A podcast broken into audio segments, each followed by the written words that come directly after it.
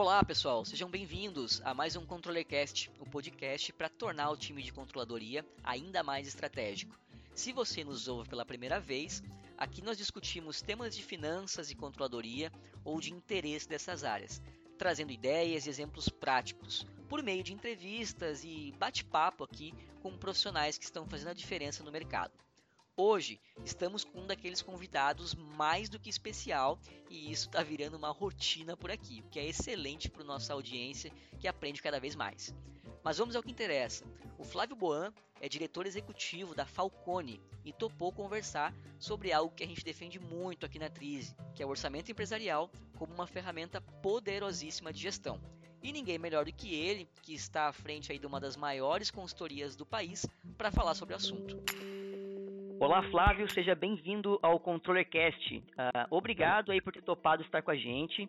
E para começar, eu vou te apresentar de forma breve aqui para os nossos ouvintes conhecer um pouco mais aí da sua trajetória. Bom, pessoal, o Flávio Boan é o atual diretor executivo da Falcone, a empresa na qual ele atua aí desde 94. Ele é graduado em engenharia elétrica e mestre em engenharia de produção pela UFMG. O Flávio, ele já desempenhou todas as funções na área técnica da organização, desde analista até consultor líder de projetos. Tem experiência na liderança de projetos de melhoria de resultados e em praticamente todos os segmentos aí da economia, em organizações públicas e também aí privadas no Brasil e no exterior. Ele também já trabalhou na cervejaria Brahma após a aquisição aí da empresa pelo Banco Garantia. É isso mesmo, Flávio? Faltou alguma coisa? É isso mesmo, Daniel. Obrigado pela apresentação. Perfeito, Flávio. Bom, Flávio, quando a gente fala de gestão empresarial, a gente não está falando de um conceito novo, né? A prova disso são aí o, os mais de 30 anos de história da Falcone no mercado. Qual você acredita que foi aí a maior mudança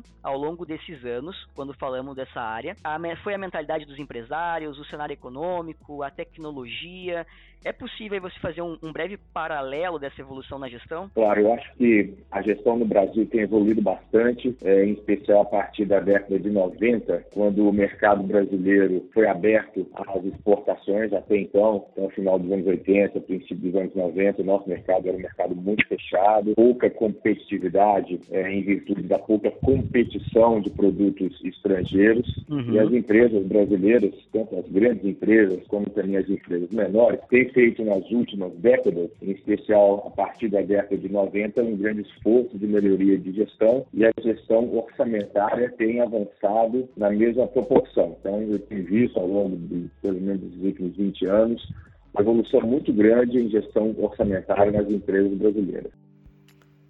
Uma pausa no seu episódio para falar sobre a Trise. Nós automatizamos suas análises e planejamento financeiro do BI ao controle orçamentário e se precisar de uma ajuda extra para organizar ou terceirizar demandas do financeiro, os nossos especialistas estão prontos para atuar desde a modelagem financeira até o BPO de controladoria. Pronto para impulsionar a gestão financeira do seu negócio?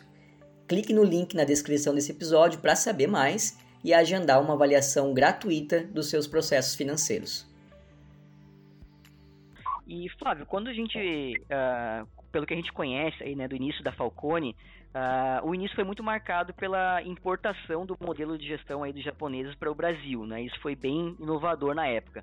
O que, que era tão diferente desse modelo japonês pelo modelo que a gente tinha aqui no Brasil?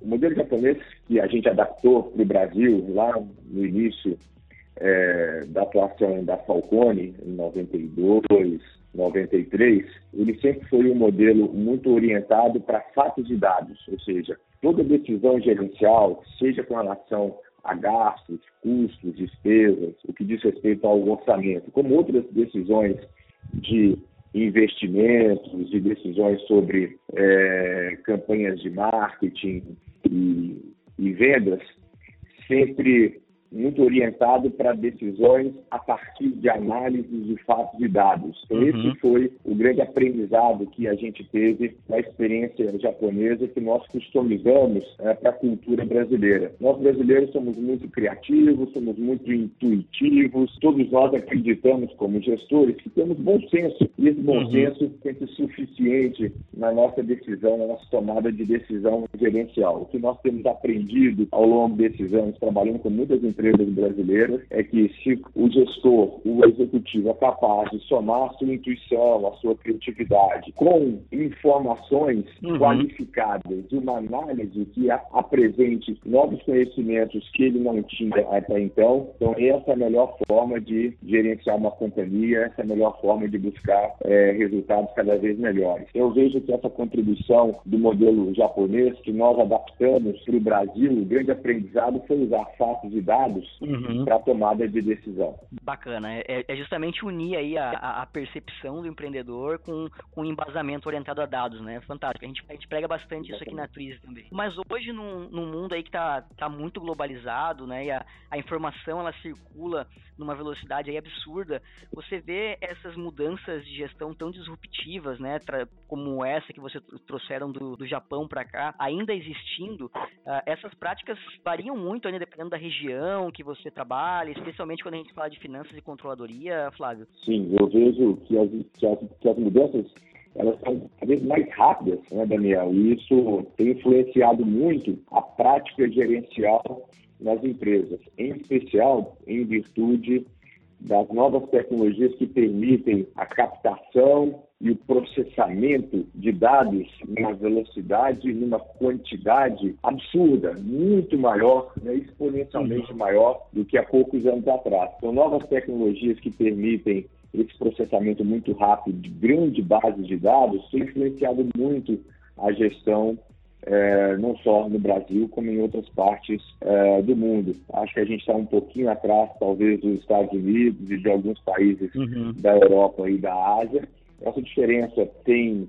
tem sido cada vez menor no que diz respeito a práticas de gestão. Existem empresas brasileiras que são referências no mundo nos setores onde elas atuam, é, mas a mudança está cada vez mais rápida e o que a gente vê hoje é que a experiência do passado ela não é mais suficiente para prever uhum. o futuro e para tomar decisões acertadas para o futuro próximo, não um futuro muito distante, para o futuro é, dentro do mesmo ano, né, os próximos meses. Esse é o grande desafio da gestão hoje nas empresas pelo mundo afora. E eu vejo também muitas é, diferenças nessas práticas de gestão dependendo da região, também dependendo do setor. Setores de finanças e de controladoria, pela própria natureza da sua atividade, que é uma natureza muito orientada para números, muito orientada para questões relacionadas à geração de caixa, questões relacionadas a investimentos, questões relacionadas à entrada e saída de recursos, é uma das áreas que a gente vê mais abertura abertura para novas tecnologias e mais abertura para se usar é, novos conhecimentos para o desempenho é, dessa, dessa função ser cada vez melhor, cada vez mais competitiva em termos uhum. de resultados quando se compara a prática de, uma, de um conjunto de empresas do mesmo, do mesmo setor. Outras áreas, como vendas, é, como marketing, tem também, além da possibilidade de usar muitos dados, mas um perfil de pessoas muito criativas, uhum. É, sempre é, foram foram bem sucedidas a partir dessas habilidades de criação, a parte de dados, ela talvez demore um pouquinho mais para ser absorvida. Então, eu vejo que a área de finanças e controladoria é uma área que adere muito rapidamente a essas novas formas de gerenciar, com mais informações em tempo real, com novas tecnologias como a Twizy. Bacana. Uh, aqui na Twizy, né, até pegando um pouco do, do, contexto que você comentou agora, Flávio, quando a, quando a gente fala né, de ferramenta de gestão, a gente levanta a bandeira aqui que o orçamento empresarial é uma ferramenta muito poderosa, né, dentro dessa, dessa gama de ferramentas de gestão que a gente tem aí para nos auxiliar. Mas muitas empresas ainda não conseguem perceber isso, né? Em geral, e, e baseado na tua experiência aí de consultoria, qual o grau de maturidade orçamentária que você enxerga no mercado brasileiro? Essa cultura orçamentária, ela ainda precisa ser melhor trabalhada, melhor desenvolvida? Sem dúvida, eu acho que a contribuição da, da crise para o ambiente empresarial brasileiro, para a economia brasileira, para as empresas brasileiras, é, é sensacional. Eu acho que você tem uma grande contribuição a, a dar para o país, né, para a nossa economia, uhum. ajudando com uma ferramenta simples e eficiente aumentar a capacidade das áreas de controladoria e de finanças a desempenharem bem a sua função. eu vejo o nível de maturidade orçamentário no Brasil bem distinto entre grandes e pequenas e médias empresas. Uhum, As empresas uhum. maiores, mais estruturadas e mais antigas, elas têm um grau de maturidade orçamentária, na nossa avaliação aqui na Falcone, já bem avançado, porque ela uhum. tem trabalhado com isso há muitos anos. Eu me lembro que no final dos anos 90, início dos anos 2000, eu fiz parte de um projeto de uma grande empresa de telecomunicações. Naquela época, isso há mais de 15 anos atrás, é, o nível de maturidade era muito baixo, todo o orçamento de uma grande empresa ainda era feito em planilhas como Excel, né? mas esse cenário hoje está muito diferente, as empresas usam muitas informações qualificadas para a sua tomada de decisão orçamentária, mas não uhum. vejo esse mesmo, essa mesma maturidade, essa mesma prática nas pequenas e médias empresas. Por isso que eu acho que essa cultura orçamentária pode ainda ser melhor trabalhada nesse nicho, que é um nicho super importante, é, que é um conjunto de empresas super importante para a economia brasileira, que são as pequenas e médias empresas. Por isso, eu acho que vocês da FIIS têm uma grande contribuição a dar para o país. Até a, a, a próxima pergunta que eu estava engatilhada aqui, acho que vai muito ao encontro do que tu comentou agora. Porque essa percepção da, da diferença de, de maturidade e do uso dessa ferramenta para tomada de decisão numa empresa grande, a nossa percepção aqui é a mesma. Que quando a gente pega uma empresa de, de grande porte, isso é muito natural, é o dia a dia dela, né? Dificilmente se toma uma decisão sem olhar para orçamento. Mas quando a gente fala de pequena e média, a coisa muda muito, né? Vai muito ali do perfil do empreendedor, ainda está muito maturando essa questão orçamentária.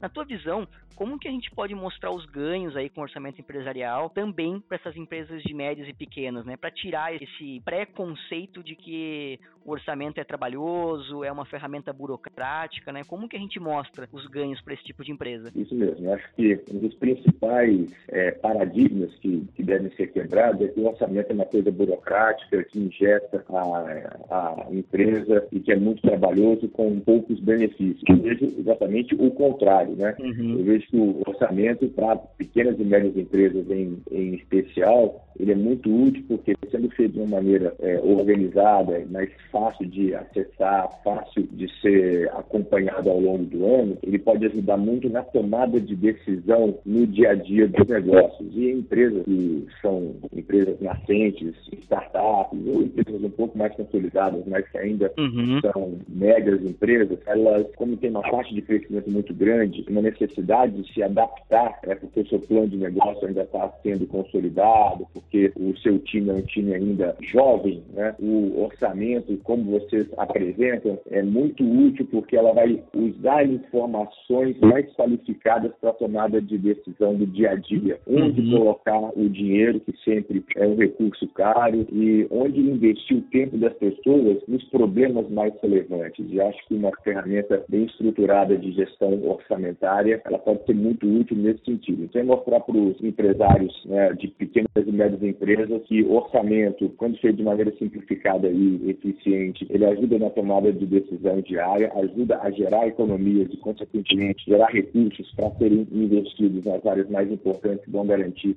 o crescimento. E, por último, acho que ajuda também na, na qualificação dos profissionais que vão passar a usar informações e conhecimentos muito mais estruturados nas suas áreas, sejam áreas comerciais, áreas de suporte, áreas é, operacionais e de produção. Ótimo. E, e Flávio, agora pensando até em quem já vivencia, né, de alguma forma essa cultura orçamentária, ao longo dos anos aqui na Tris a gente identificou um gargalo bem, bem comum que acaba afetando aí o orçamento e, e principalmente, né, o alcance desse, dessa expectativa, desse resultado que se tem sobre o orçamento, né? E esse gargalo é muito é, relacionado a metas. Então a gente hoje a gente enxerga que tem muita empresa ainda que tem dificuldade Uh, mesmo trabalhando com orçamento, está rodando o orçamento, às vezes acompanhando, mas tem dificuldade de definir metas claras né, para engajar as equipes. Então, ter um direcionamento único, ter uma meta que realmente importa para a empresa. Qual seria o primeiro passo para a gente resolver essa questão, Flávio? Essa questão é muito relevante, Daniel, porque de fato definir uma boa meta é o primeiro passo para uma boa gestão. A uhum. gente acredita que na Falcone, pela nossa experiência, que não existe gestão sem metas.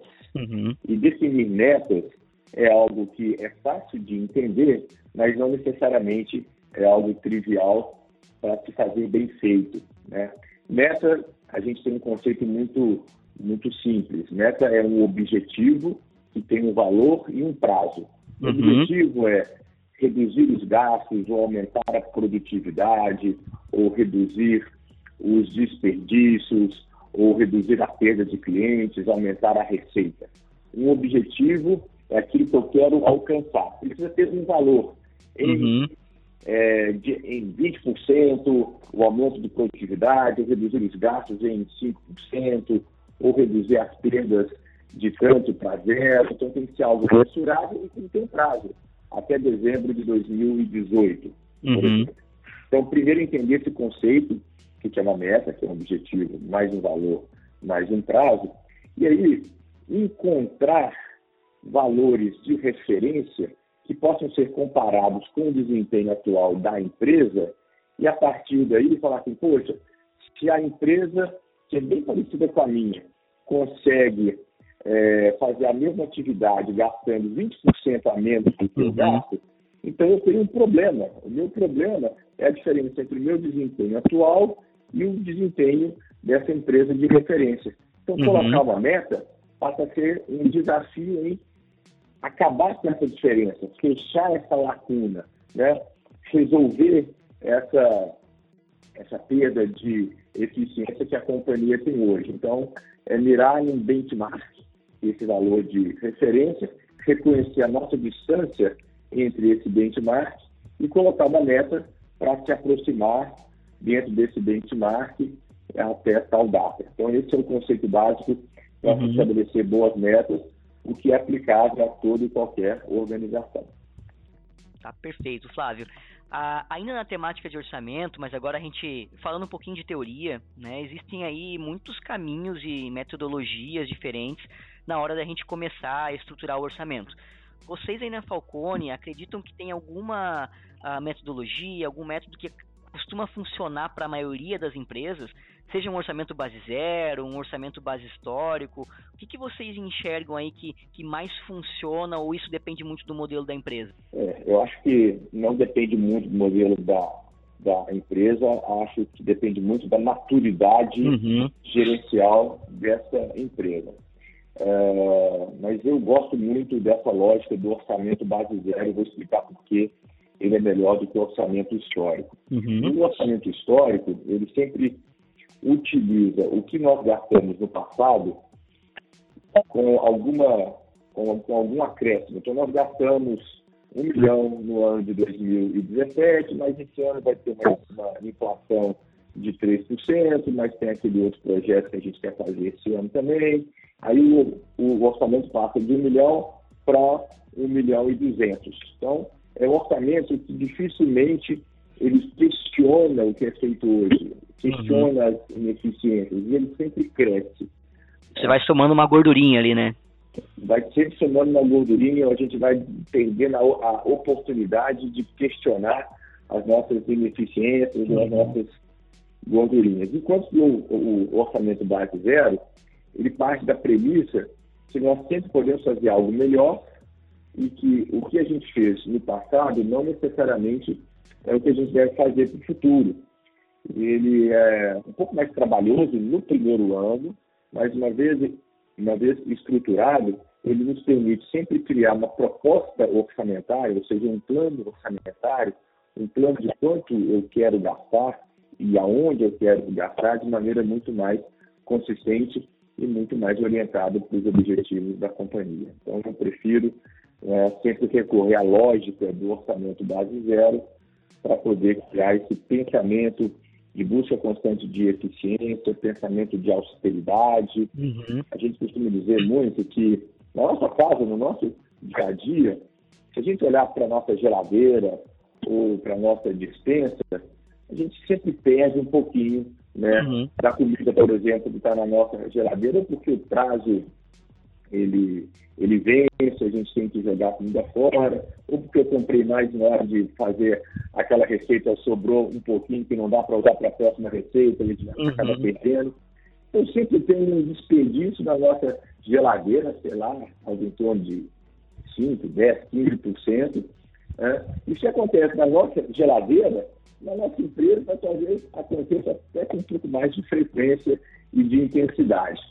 Então, é esse o pensamento que a gente sempre costuma compartilhar com os nossos clientes para ter essa, essa visão de reconstruir com base em eficiência e austeridade o seu plano de gastos a todo ano.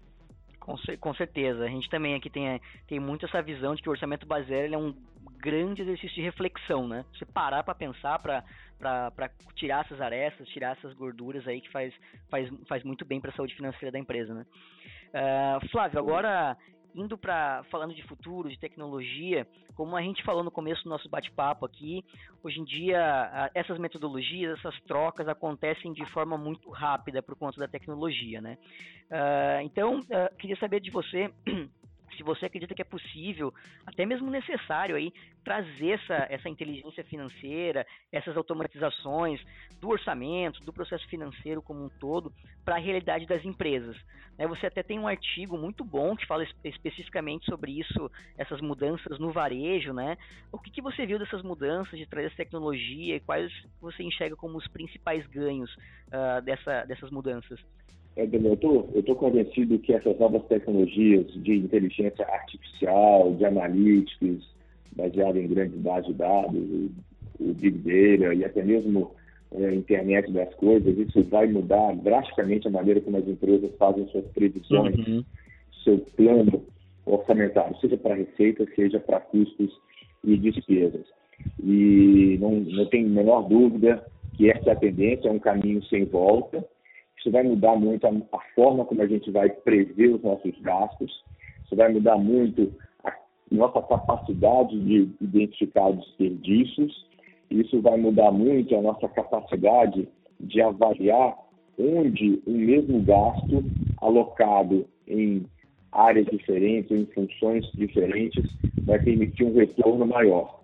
É, isso vai ser feito de maneira cada vez mais automática por robôs, né, dependendo cada vez menos das pessoas, como é feito hoje. Hoje o, orçamento, seja ele base zero ou histórico, em qualquer abordagem, ele ainda é feito exclusivamente é, por pessoas, pelos gestores, mas eu já tenho visto algumas empresas, em especial fora do Brasil, é, nos Estados Unidos, já investindo em tecnologias que fazem uma parte é, muito, muito grande desse, desse plano orçamentário, olhando para uma série de variáveis internas e externas, e, claro, o gestor é que tem a palavra final, mas uma uhum. grande parte desse trabalho, dessa função gerencial, será, e cada vez mais, é, substituída por inteligência, é, por novas tecnologias, por inteligência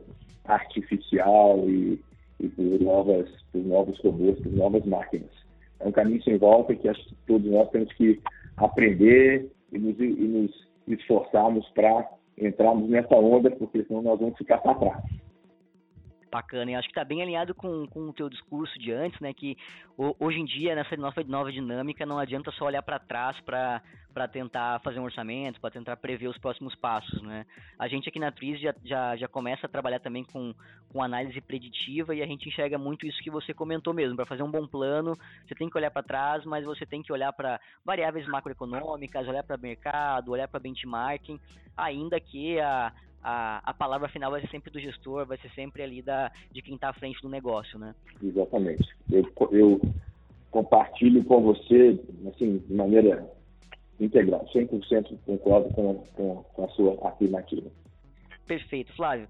Uh, então, muito obrigado aí pela tua participação, Flávio. O papo foi, foi fantástico. Com certeza aí a tua experiência e o conhecimento aí, a, a, que, todo esse conhecimento que que a Falcone tem, né, toda essa bagagem de vocês, pode ter certeza que ajudou muito o nosso público aí a entender mais um pouquinho dessa dinâmica de gestão, dessa dinâmica de orçamento empresarial aí. Muito obrigado, Daniel, pela oportunidade de compartilhar um pouco da nossa experiência aqui da Falcone e parabéns para vocês, tenho certeza tem um futuro brilhante e que pode dar uma contribuição muito relevante para o país e para as empresas no Brasil e mundo afora. Hein?